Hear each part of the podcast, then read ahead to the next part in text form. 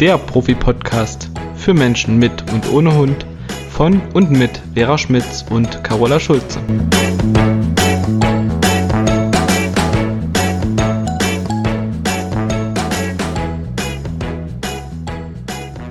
Hallo liebe Vera. Einen wunder, wunder, wunderschönen guten Tag, liebe Carola. Na Mensch, so viel Wunder heute. Ja, es ist ja auch wunderschön. Ja, und das stimmt doch, wenn du sagst Wunder, Wunder, Wunder, wunderschön. Ich gehe jeden Tag durch den Park und entdecke neue Sachen und neue Blumen und neue Wildkräuter und wie sich das gerade alles so, wie die Natur gerade explodiert. Das ist so unglaublich. Wunderschön. Schön. Wunderschön. Oh, wunder, wunderschön. Nee, wirklich. Ach. Und wenn man dann auch ohne Hund spazieren gehen kann, so wie ich, und nicht auf so viele Sachen achten muss. Aber es kann auch mit dem Hund wunderschön sein, wenn der wohl erzogen ist. Und darum geht's ja in unseren Podcasts immer. Sehr gut. Und heute geht's darum, und jetzt kriege ich die Kurve zu unserem Thema, wie kann ich denn schon, wenn ich mir einen Welpen kaufe, gewährleisten, dass ich auch einen bekomme, der zu mir passt und der dann auch zu meinem Temperament passt und zu meiner Lebenslage. Das heißt, ähm, kann man im Welpenalter schon erkennen, was sie mal oder was sie für Charaktereigenschaften haben und was sie für Anlagen mitbringen, welches Potenzial. Und darüber wollen wir heute sprechen. So sieht es aus. Das hat sich nämlich eine Kundin von mir gewünscht. Ah ja. Ja, da grüße ich doch gleich mal die liebe Silvana. Sehr schön. Ja, ist ein schönes Thema. Mhm. Und ähm, sagen wir mal so, das ist ja jetzt nicht zwingend für jeden notwendig, dennoch sinnvoll, aber notwendig finde ich es zum Beispiel, da wir beide ja auch äh, mit Assistenzhunden in Berührung kommen, wenn man einen Hund zum Assistenzhund ausbilden will oder einen Hund als Schulhund ausbilden möchte oder sonstige Tätigkeiten mit dem vorhat, wo der Hund doch wirklich auch für geeignet sein muss, dann macht es auf jeden Fall Sinn und wäre wichtig, ne, gerade wenn man sich dann einen Welpen holt, dass man ein paar Ansatzpunkte hat, worauf man achten kann, damit man sich jetzt nicht unbedingt den wildesten Hund aus dem ganzen Rudel aussucht und sich dann nachher wundert, warum denn die Erziehung und die Ausbildung so, ja, nervenaufreibend ist. Hm. Wobei ich auch schon erlebt habe bei den Welpentests, die ich so durchgeführt habe, ähm, dass Hunde, die eigentlich einen sehr ruhigen und zurückhaltenden Eindruck in dem äh, Welpenrudel gemacht haben, in dem Test ganz andere Seiten gezeigt haben, wo sogar die Züchter darüber erstaunt waren. Also nicht negativ gemeint, aber die sich im Rudel nicht getraut haben, ihr volles Potenzial auszuschöpfen. Und wenn du dann mit den einzelnen äh, bestimmte Dinge dir anguckst, denkst du so, wow, ne? Coole Anlagen. Das ist ein toller Hund. Und genau deswegen habe ich auch oft Tests gemacht äh, für Menschen, die halt irgendeinen so Assistenzhund, ähm, also einen Assistenzhund äh, ausbilden wollten. Die brauchten dann halt bestimmte Charaktereigenschaften und der Hund musste natürlich auch ähm, arbeitsfreudig sein und menschenbezogen. Und auf solche Sachen gucken wir dann, wenn wir das testen. Genau. Du bist, glaube ich, in der Sache Welpentests mehr, also erfahrener als ich. Ich habe das auch schon gemacht einige Male, aber ich äh, habe hab das ja bei dir auch mitgekriegt, dass du da äh, mit einer Züchterin das ganz häufig und ganz regelmäßig gemacht hast. Ja, tatsächlich, mal eine Zeit lang, aber jetzt schon eine ganze Weile nicht mehr. Die ist leider ähm, sehr krank geworden oder beziehungsweise hatte einen Schlaganfall. Aber ich habe es jetzt lange tatsächlich nicht mehr gemacht. Aber es ist immer super spannend. Und schön ist immer, ähm, die hat auch wirklich sehr viel Ahnung, dass sich vieles mit dem deckt, was sie so beobachtet ja. hat. Und äh, das ist immer ganz schön. Die ist dann auch mit dabei, um das zu beobachten und filmt auch immer ganz viel. Und äh, danach setzen wir uns dann immer mit den Welpenkäufern an einen Tisch. Die sagt denen auch allen vorher, es sind ja nicht nur Leute dabei, die einen Assistenzhund wollen, ähm, die Entscheidung, wer welchen Hund kriegt, fällt erst nach diesem Welpentest. Und so lange müssen die sich alle gedulden. Also die dürfen sich da keinen Hund nach Schönheit oder was aussuchen oder wer, welcher mhm. Welpe kam zuerst angeflitzt, sondern die wartet den Test ab und dann teilt sie die Hunde zu. Ja. Also das ist voll schön. Vielleicht noch mal so zur Info für unsere Zuhörer und Zuhörerinnen. Ähm, es gibt zwei verschiedene Welpentests. Das eine ist ja genau. dieser ähm, Test, den, genau dieser Biotonus-Test, den man tatsächlich erst, also nur einige Stunden nach der Geburt macht und den mhm. Sechs-Wochen-Test, den man tatsächlich ziemlich genau äh, dann macht, wenn der Welpe sechs Wochen alt ist. Jetzt sind das natürlich zwei ganz unterschiedliche Tests. Ähm, hast du den Biotonus-Test dann auch immer mitgemacht oder hast du mal nee. erst den Sechs-Wochen-Test gemacht? Ja, ich habe den Biotonus-Test tatsächlich ein einziges Mal gemacht.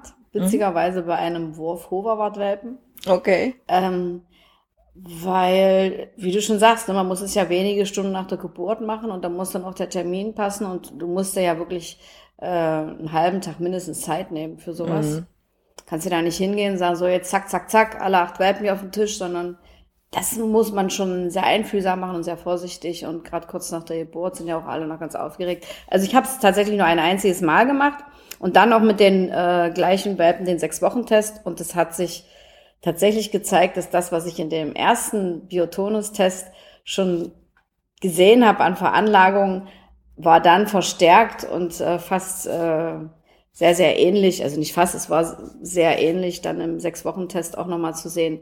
Das fand ich auch mega spannend, dass die Hunde dann wirklich auch äh, schon kurz nach der Geburt Verhaltensweisen zeigen, an denen du bestimmte Sachen ablesen kannst. Aber das war leider das einzige Mal, weil auch nicht jeder Züchter, das war eine sehr gute Bekannte von mir, nicht jeder Züchter möchte das, dass du da direkt nach der Geburt da ja. als Trainer anrückst und da mit den Welpen irgendwas machst. Ist ja verständlich. Ich habe ja. ihn zweimal gemacht und beim ersten Mal war es tatsächlich so, dass äh, ich, ich weiß nicht mehr, das ist schon viele Jahre her, ob ich vergessen habe, das zu kommunizieren oder ob es untergegangen ist, aber die Welpen haben alle auf diesem Laken ne, mit diesem eingezeichneten mhm. Raster genau. so ziemlich gar nichts gemacht und das war dann irgendwie schon sehr ungewöhnlich, ja. Und danach hat sich herausgestellt, dass die Welpen alle pappesatt waren. Und man macht es ja eigentlich, bevor die gesäugt werden. Ne? Ja. Also so, dass die wirklich Hunger haben, dass die die Mutter suchen, dass die die warme Quelle suchen, dass die Kreiskriechen zeigen ähm, dass die Töne von sich geben und anhand dieser Abstufung ne, lässt sich ja dann äh, auch zu dem einzelnen Welpen etwas sagen. Und das war beim ersten Mal schon sehr ungewöhnlich. Und im nächsten Wurf haben wir es dann nochmal mit hungrigen Welpen gemacht. Das hat dann schon ganz anders ausgesehen. ja, ähm, ja, ja war, lustig. war lustig. Damals hat mich die Eva Ling noch begleitet. Wir haben das äh, zusammen gemacht. Das war ganz witzig. Ist wie gesagt schon viele Jahre her.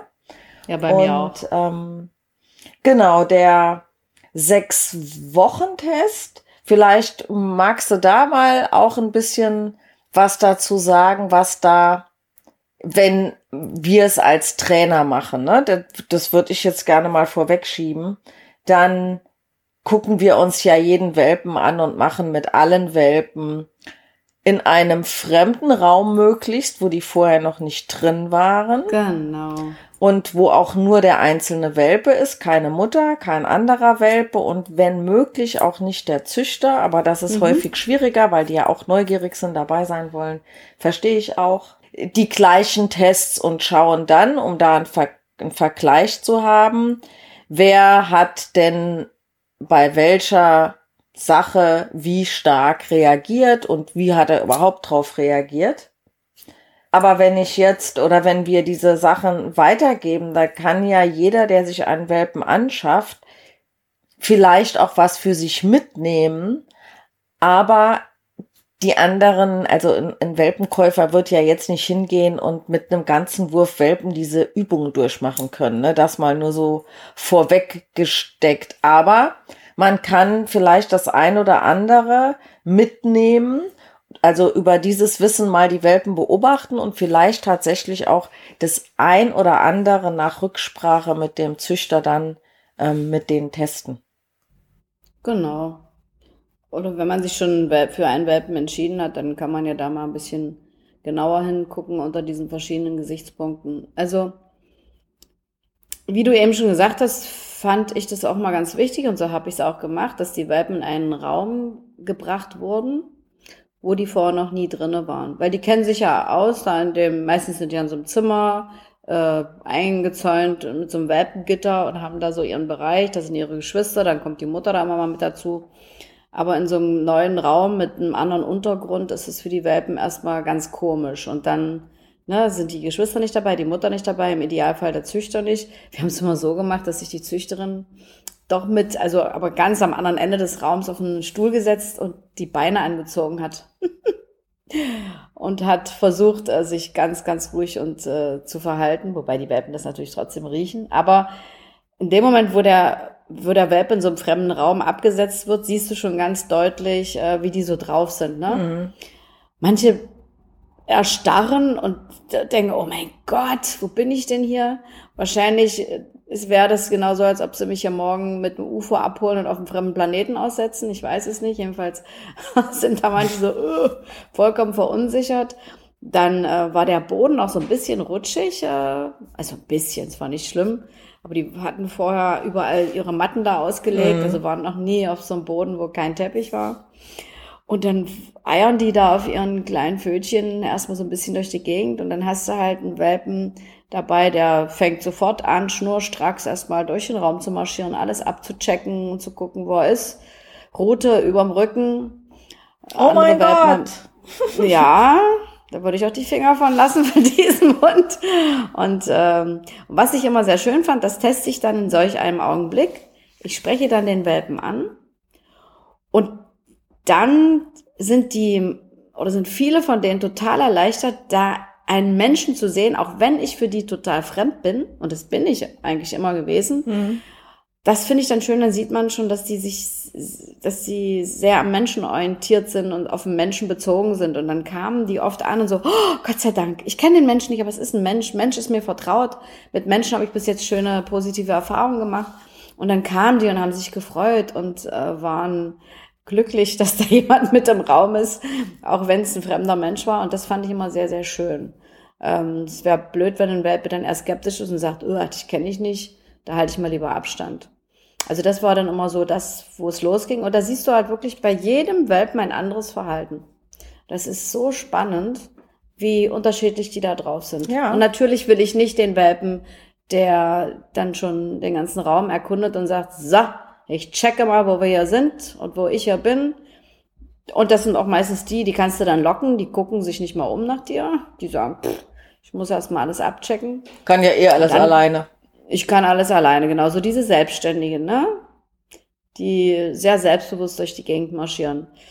Die lassen sich dann auch nicht unbedingt so leicht führen. Wie ein Welpe, der sagt, oh, Gott sei Dank, Mensch, oh, ich komme dann mal und dann ganz hm. fröhlich, freudig an ihr Flitz kommen. Also das sind so gravierende Unterschiede, die man da schon sehen kann. Und der, der die, den Raum erkundet, das ist auch meistens der Welpe, von dem die Leute oft erzählen. Der Welpe hat mich oder uns ausgesucht. Der kam als erster an und kam angeflitzt und hat uns angesprungen und so, hier bin ich, nehmt mich. Ja, es ist oft der selbstbewussteste äh, Rudelführer sozusagen. Weil auch in so einem kleinen Welpenbudel bilden sich ja schon Rudelstrukturen raus und da gibt's durchaus äh, von den selbst, sehr selbstbewussten bis zu den sehr zurückhaltenden alles. Und ich würde mir immer einen aus der Mitte nehmen. Genau, ich wollte nämlich auch noch dazu sagen, das ist die eine Seite, die andere Seite kann sein, da wird ein Welpe in so einem Raum abgesetzt und der traut sich gar nichts. Entweder er friert ein oder er ja. schreit vor Sorge, dass er jetzt da ganz fremd und alleine ist und äh, traut sich gar nichts, pieselt sich vielleicht sogar ein, ähm, mhm. würde auch keinen Kontakt zu dir aufnehmen. Das ist dann das andere Extrem. Absolut. Das braucht man auch nicht. Also das heißt ja jetzt nicht, diese Welpen sind nicht vermittelbar, das meine ich nicht. Aber wenn man A, nicht so viel Erfahrung hat, wenn es der Ersthund ist, wenn man gerne einen Hund hat, mit dem man viel Harmonie hat und alles soll reibungslos laufen. Und ähm, ja, je nachdem, was möchte ich mit dem machen. Ne? Wenn es eben um einen Assistenzhund geht, dann sind das die beiden, die schon mal rausfallen. Wenn ich jetzt natürlich Hunde erfahren bin und ich sag mir halt, ja, ich hätte auch gerne eine kleine Herausforderung, der ich mich stellen würde und das darf auch gerne ein bisschen mehr Zeit in Anspruch nehmen und mein Hund muss nicht überall mit hin können. Das wäre dann jemand, wo, wo auch ein Züchter eben drauf achtet, dass er solche Hunde nicht an komplett unerfahrene Leute gibt, weil die sind einfach damit total überfordert. Ja, ganz genau. In den meisten Fällen jedenfalls. Genau, und so ein Welpe, der, wie du vorhin schon gesagt hast, einfriert und äh, oder vielleicht auch schreit, oh mein Gott, wo bin ich hier und äh, total Schiss hat. Ähm, das habe ich auch schon erlebt. Äh, da war es allerdings so, äh, das war mal eine Hündin. Man macht ja auch so einen Test, dass man so ein kleines lauteres Geräusch erzeugt. Also ich lasse dann nochmal aus einer geringen Höhe so ein Plastikteil mhm. fallen, ein Becher oder so. Und diese Hündin, die schoss schreiend in die andere Ecke des Wohnzimmers und blieb dort zitternd sitzen und war fix und fertig. Und es war wirklich kein schlimmes, lautes Geräusch. Mhm. Alle anderen Wurfgeschwister waren damit völlig easy. Also die dürfen sich erschrecken. Natürlich, ich erschrecke mich auch, wenn es irgendwo laut knallt. Ja. Ähm, und dann haben die geguckt, manche sind noch gekommen, haben an dem Plastikbecher geschnüffelt und dann sind die wieder gegangen. Also haben sich ganz schnell wieder entspannt. Und bei der Hündin wusste ich aber vorher schon, ich wusste noch nicht, dass sie das ist. Die Züchterin hat zu mir gesagt, Carola, eine Hündin ist dabei, die hat voll einen an der Klatsche, oder so ähnlich hat es sich ausgedrückt. Sagt, ich weiß nicht warum, der ist nichts Schlimmes passiert, ich mache mit allen Welpen das Gleiche. Und ich weiß auch, dass sie da sehr genau ist. Äh, sagt sie, die ist von Anfang an schräg drauf. Und bei solchen Hunden guckt sie dann immer, das war bei der Hündin auch so, dass sie dann zu einem Hund in eine Familie kommen, der äh, gut drauf ist und der so ein bisschen ein Sicherheits, äh, Faktor ist für diesen kleinen Hund und die hat sich gut entwickelt. Wenn die zu Leuten gekommen wäre, die sie vertüdelt hätten und noch ins Mitleid äh, gegangen wären und die sagten, oh Gott, du Arme, und das ist ja ganz furchtbar, das wäre so in die Hose gegangen. Mm. Und das ist immer so das Schöne an diesen Tests. Ich habe den Test an der Stelle sofort abgebrochen. Die Züchterin hat die zurückgebracht zu ihren Wurfgeschwistern und gleich die Mama dazu. Die hat sich auch schnell wieder erholt, aber das war wirklich krass. Also dass die da so reagiert hat. Nicht einer von den Wurfgeschwistern, die waren alle total cool. Und bei der hast du gedacht, du hast gerade äh, neben ihr eine Bombe explodieren lassen.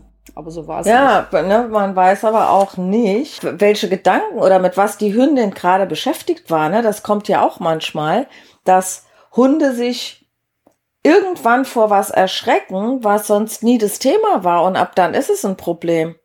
Wenn ja. ich mir überlege, dass Easy fünfeinhalb Jahre keine Probleme mit, mit Knallen und Schüssen hatte und dann durch diese eine Situation, wo wir mhm. da, gut, das war extrem laut, aber er hat sich ja in dem Moment noch nicht mal erschrocken. Ich war es ja, die sich erschrocken hat.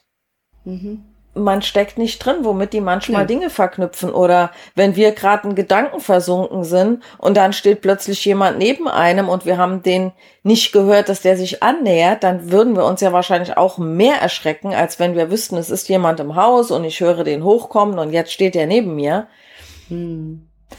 Das kann ja alles auch mit dazu beitragen, aber möglicherweise ähm, ist da auch schon was in der Genetik gewesen. Ne? Letztendlich ist es ja immer, geht es ja immer darum zu beobachten, was ist das und ist das nur auch einmalig, ne? Oder mhm. passiert das regelmäßiger? Aber wenn sie ja vorher auch schon gesagt hat, die hat was an der Klatsche. Ja, ja, die wusste das schon.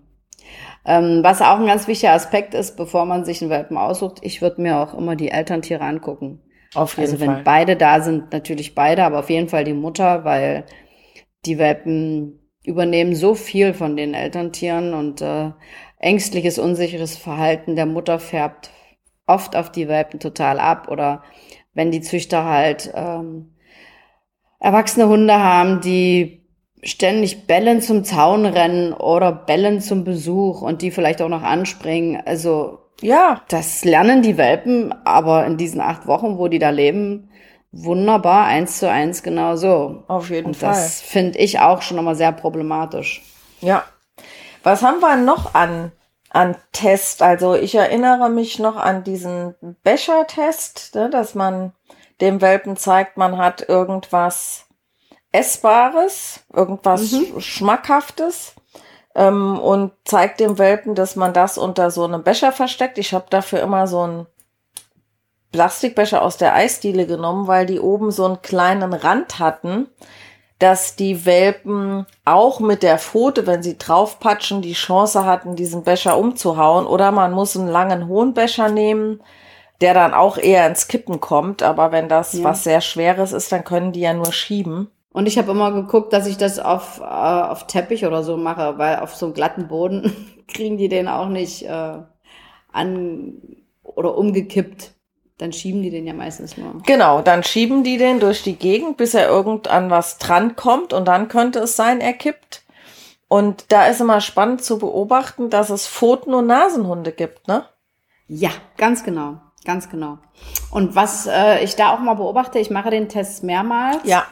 Wie schnell die Hunde lernen. Ob die Ja. dann, wenn die kapiert haben, okay, beim ersten Mal habe ich einmal mit der Pfote draufgehauen, dann flog das Ding um, ob die das Verhalten dann wieder zeigen, weil sie gelernt haben, aha, so geht das. Oder ob sie sich dann wieder anstellen. Oder man sieht auch, bleibt ein Hund dran oder nicht. Ja.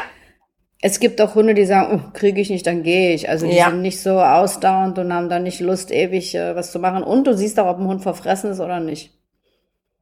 Aber da kommt es auch drauf an, ob die vorher schon äh, Futter bekommen haben. Das hatte ich nämlich auch schon mal, dass die irgendwie gerade alle satt waren und ich so gedacht habe, na toll, keiner macht hier mit bei diesem Bechertest. und dann sagt die Züchterin, ach Mist, ich habe die doch gefüttert, ich habe nicht mal dran gedacht. Ach, naja, aber nicht so schlimm. Und ich gucke auch, also daran sieht man so ein bisschen die Intelligenz, ne, die Ausdauer, haben die Lust drauf zu spielen, was zu machen, haben die, benutzen sie die Nase, benutzen sie die Pfote, solche Dinge.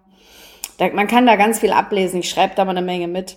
Und ähm, was ich mit denen auch probiere, ich äh, werfe denen was und gucke, ob die einem Gegenstand hinterherrennen, ob die den vielleicht schon apportieren. Bei den Rassen, die ich getestet habe, das waren meistens äh, Apportierhunde, also Retriever, Pudel, sowas. Die haben direkt schon, ob das jetzt ein Futterbeutel war oder ein kleines Spielzeug, die haben das direkt schon zurück apportiert. Das war mal voll. Ja, das ist halt die Sache, ne? Ich kenne das aber auch so, ja, die rennen hin, die nehmen das ins Maul, aber die bringen das nicht zurück, sondern die Ja. sagen, okay, ich mache mich mal alleine daran zu schaffen, ne? Das haben die Die Hoverwart Variante gemacht. gibt es ja auch. Die waren dann weg mit dem Teil. Aber die Pudel, die ich jetzt immer so getestet habe, die kamen fast alle mit dem Ding zurück und hatten da Spaß dran.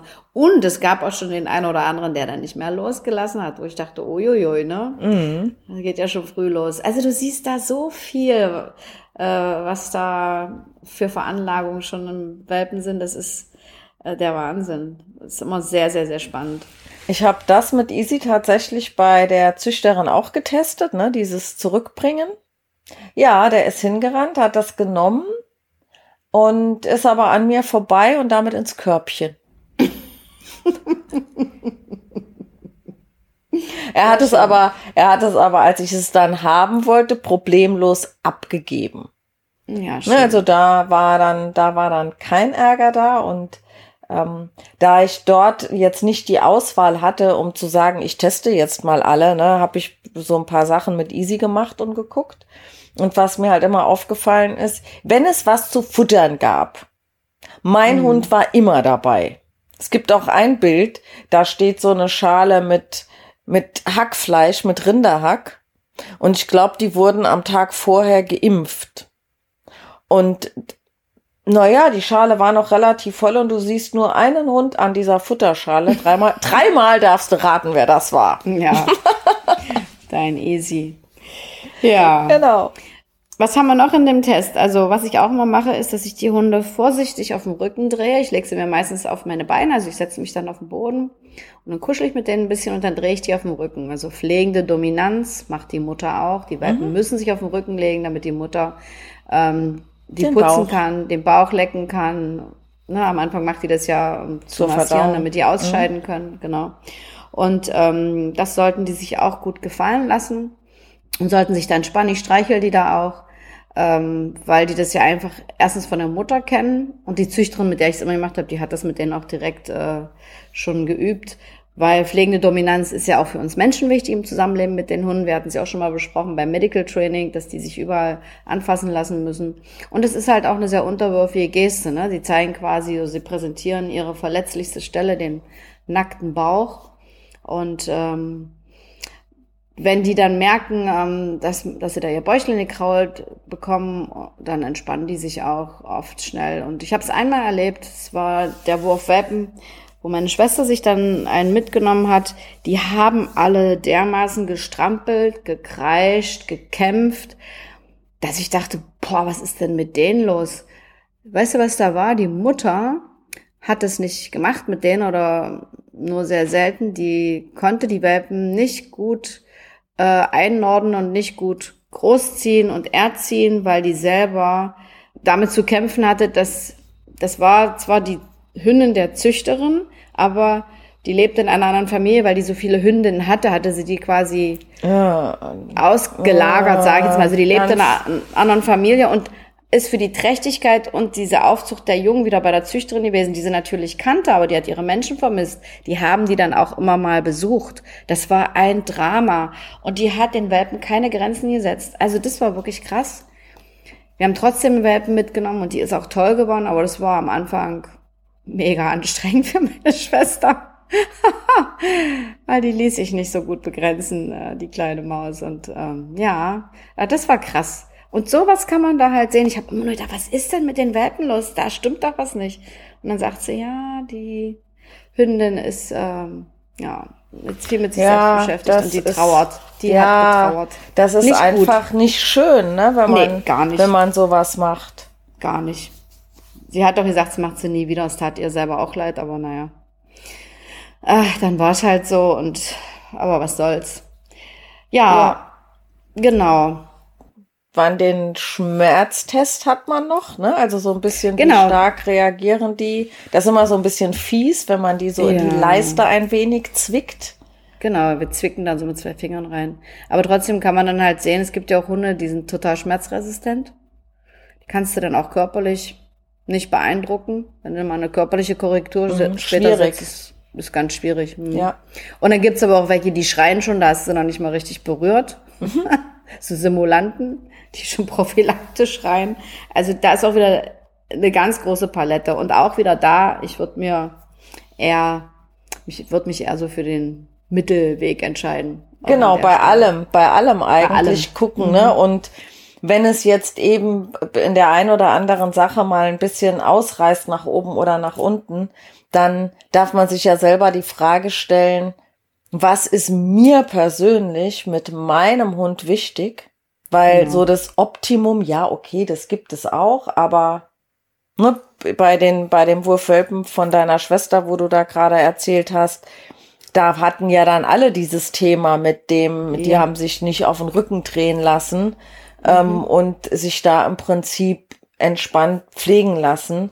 Ähm, da kannst du ja jetzt nicht sagen, ja, okay, äh, die Welpen sind jetzt alle nicht vermittelbar, aber da weiß man einfach schon im Vorfeld, dass es, wenn es ums Grenze setzen geht und um eine Korrektur, dass die da häufig ein bisschen mh, mm, ja schwieriger schwer. sind. Ne? Das war einfach schwer, muss man mal so sagen ja. und sehr anstrengend. Aber gut, es war trotzdem möglich und ähm, meine Schwester hatte ja auch mich an ihrer Seite und von daher haben wir das gewuppt. Aber normalerweise hätte ich äh, nach diesem Test äh, jedem anderen empfohlen, lass da die Finger weg.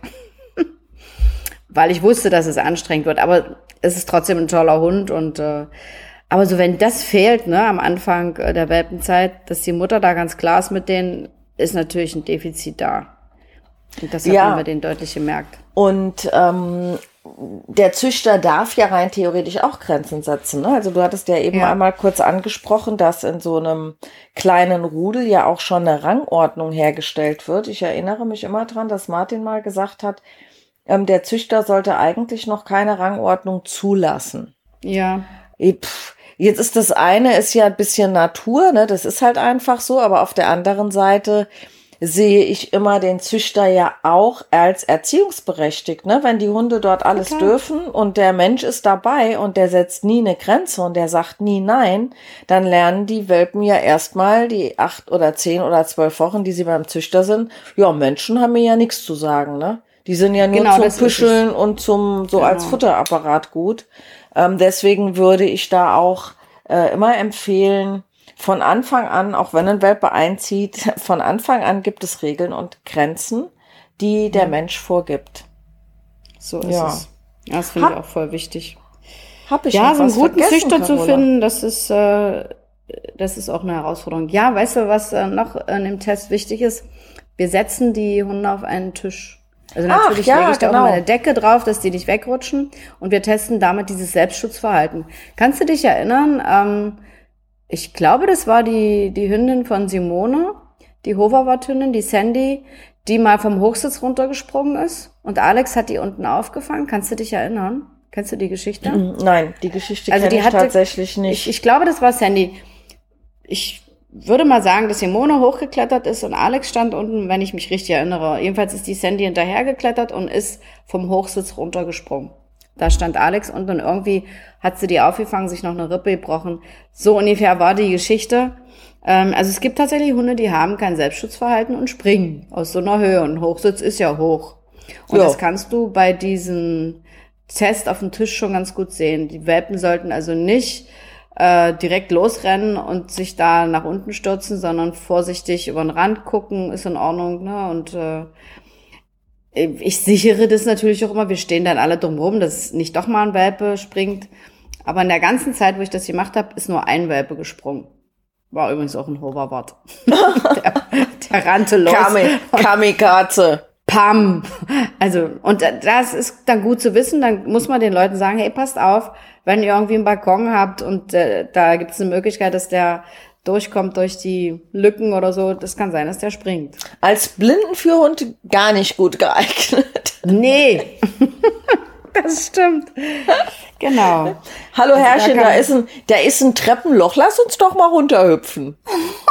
Gottes Willen. Das ist ja, ein Szenario. Nee, also. Nein. Spaß muss auch mal sein. Ja. Ähm, nein, finde ich, finde ich wichtig und ich habe das auch noch so in Erinnerung, dass die meisten Welpen bei diesem Test vorsichtig an die Kante gegangen sind Ja, und nachdem und die dann da mal runtergeguckt haben, haben die aber alle mit so ungefähr 10 Zentimeter Abstand zur Tischkante gehalten. Die wollten gar nicht näher ran nach dem ersten Blick. Und Hm. ja, bei ähm, den meisten ist das so. ja, Und dann gibt's auch welche, die setzen sich dann in die Mitte und fangen an, nach der Mama zu schreien. Äh, Ja. ja. hier runter. Ja, gut. Oder bewegen sich gar nicht und trauen Ja. sich nicht und die anderen sind total aktiv. Also ich weiß, äh, je nach Hund kann man dann ja auch mal ein Spielzeug da von der Bettkante, hätte ich beinahe gesagt, von der Tischkante runter kugeln lassen und gucken. Aber wie gesagt, man muss dabei halt auch wirklich sehr, sehr vorsichtig sein. Ähm, Ja. Wenn da nicht genügend Personen um den Tisch stehen, dann würde ich auf jeden Fall unten den, den Boden auspolstern. Ähm, ne, wenn da wirklich mal was passiert, dass die da nicht auf dem harten Boden landen. Das wäre katastrophal. Genau. Und was ich auch noch mache, ähm, wir hatten ja vorhin schon mal über pflegende Dominanz gesprochen. Ich gucke mir tatsächlich ähm, Öhrchen an, Hötchen, guck mal in den Fang rein. Und das geben wir dann auch immer den künftigen Welpenbesitzern mit, übt das von Anfang an. Wir hatten das ja, dass es dann mühselig ist, wenn es nicht klappt. Ähm, und äh, über dein Sag mal A lachen sich immer alle kaputt. Das erzähle ich nämlich jetzt immer. Sag ich mal, dass, äh, dass du da sagst, Sache A und der Hund öffnet einen Fang. Das ist herrlich. genau. Ja, und da kann man, wie gesagt, schon eine Menge erkennen, wie der Welpe so drauf ist. Ja, und auch Beutefangverhalten, ne? wie Ja. sehr ist er da auf alle Bewegungen. Und man kann ja auch, wenn man so ein paar Sachen weiß, man muss das ja nicht zwingend so testen, sondern man kann einfach über beobachten, die Welpen beobachten, wenn man dort ist, wer macht da was, wer ist immer der Erste, wer hält sich im Hintergrund. Ähm, Auch wie die miteinander spielen. genau. Ne, man Gehen die Streit aus dem ja- Weg oder suchen die Streit, das siehst du alles. Also am besten ist wirklich Selbst wenn man kein Hundetrainer ist und von dem Test keine Ahnung hat, man kann sich da mal einen halben Tag hinsetzen und das würde ich sowieso immer machen, äh, wenn ich mit dem Welpen aussuche. Ich würde mir ein paar Mal diese Welpen ansehen und äh, zum Züchter fahren und dann einfach beobachten und dann kann man schon ganz, ganz viel sehen, ohne dass man da großartig jeden einzeln testen muss.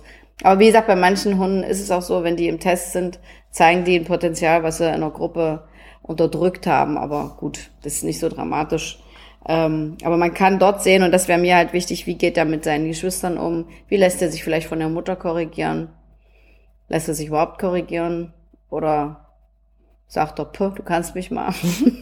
Alles solche Sachen. Das kann man super schön beobachten. Und ich sag immer zu meinen äh, Kunden, hört auf euer Bauchgefühl.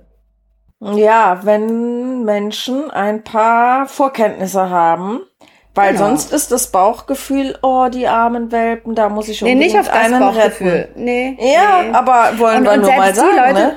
Ja, aber selbst die Leute, die sowas sagen, sagen mir dann immer, aber eigentlich hatte ich so mhm. ein Gefühl, oh, nee, lieber nicht. Ich weiß. Aber er tat mir ja so leid. Nee, ja. nee, das ist dann, ja, nicht das Bauchgefühl meine ich nicht, sondern wirklich so dieses, ist das jetzt wirklich ein Hund, der zu mir passt? Fühle ich mich damit wohl? Ist das eine gute Entscheidung? Und das kann man, glaube ich, durch Beobachten und mal in sich hineinspüren ganz gut erfassen. Wir Frauen, glaube ich, können das auf jeden Fall gut. Ich bin kein Mann, ich kann nicht für die Männer sprechen, aber ich sehe bei den Frauen oft, dass die ein super gutes Bauchgefühl noch haben. Viele Männer wollen den mit einem dicken Kopf. Ja, den größten mit dem dicken Kopf. Und der halt zuerst ja. kommt, ne? Aber auch nicht immer. Also es gibt auch viele Nein, Männer mit Feingefühl und. Absolut. Aber das ist ja ein bisschen so der Klassiker, ne? Die Männer, die püscheln nicht so viel, die gucken sich das von außen an. Und die Frauen, die, wie hat Martin immer gesagt, die haben schon Milcheinschuss. ja. ja, Milcheinschuss, genau. Na, vor allen Dingen, die sind ja auch süß, ne? Aber die bleiben nicht so klein. Die Welpenzeit geht rasant schnell vorbei dann ist schon rasch die Pubertät dran und dann verrollen alle der Augen, wenn ich sage, nun ja, Pubertät dauert zwei bis drei Jahre. Was? ja, aber gut. Wie gesagt, man kann sich da schon eine Menge ersparen, wenn man äh, von Anfang an gut hinguckt und äh, gut auswählt und vielleicht auch nicht gleich einen Erstbesten nimmt schon beim Züchter anfängt, über solche Sachen haben wir schon mal gesprochen, dass man wirklich guckt, bei wem hole ich mir den Welpen und vielleicht auch mit anderen Menschen spricht, was die für Erfahrungen gemacht haben, finde ich immer ganz gut. Denn ein guter Züchter, muss man jetzt ja auch mal sagen, der will nicht einfach nur die Welpen loswerden. Genau. Sondern der möchte, dass die Welpen in die passenden Hände kommt. Und früher genau. fand ich das nicht so gut, wenn der Welpe, wenn der Züchter Welpen zugeteilt hat. Heute sehe ich das aus einer anderen Sicht, weil wenn der Züchter die Menschen fragt, was sie mit dem Hund vorhaben, wie die leben, wenn der sich wirklich dafür interessiert, dann weiß er, der mehrere Wochen mit den Welpen zusammenlebt, eher, welcher Hund in welche passt. Familie passt, als die Absolut. Menschen, die dorthin kommen und emotional jetzt den Hund aussuchen, der zuerst zu ihnen kommt. Ja, also weil er eine schöne Farbe hat. Oder ja, oder ne, aussieht wie so ein Pirat mit einem schwarzen Auge oder ein Herz im Fell hat oder irgend sowas. Ja, ne, ja. Das gibt es ja alles. Ähm, das genau. sollte immer zweite Priorität haben. Also wenn es zwei Absolut. Welpen gibt, die vom Charakter sehr, sehr ähnlich sind, dann kann ich ja sagen, okay, der gefällt mir besser. Ja. Aber das hatten wir, denke ich, auch schon mal bei der Beratung vor dem Hundekauf. Ja, ich glaube, da hatten wir das auch schon mal ausführlich besprochen. Ja, ja. gut. Dann sind wir, glaube ich, gut durchgekommen. Genau. Liebe Carola, Liebe ich wünsche nicht nur dir, sondern auch unseren Zuhörern und Zuhörerinnen genau. einen restlichen schönen Tag, äh, nachdem ja. sie den Podcast wo auch immer gehört haben. Freue mich über Feedback und ja, ich mich auch. Freue mich auf dich beim nächsten Mal. Jawohl. Tschüss, meine Liebe. Tschüss, meine Liebe.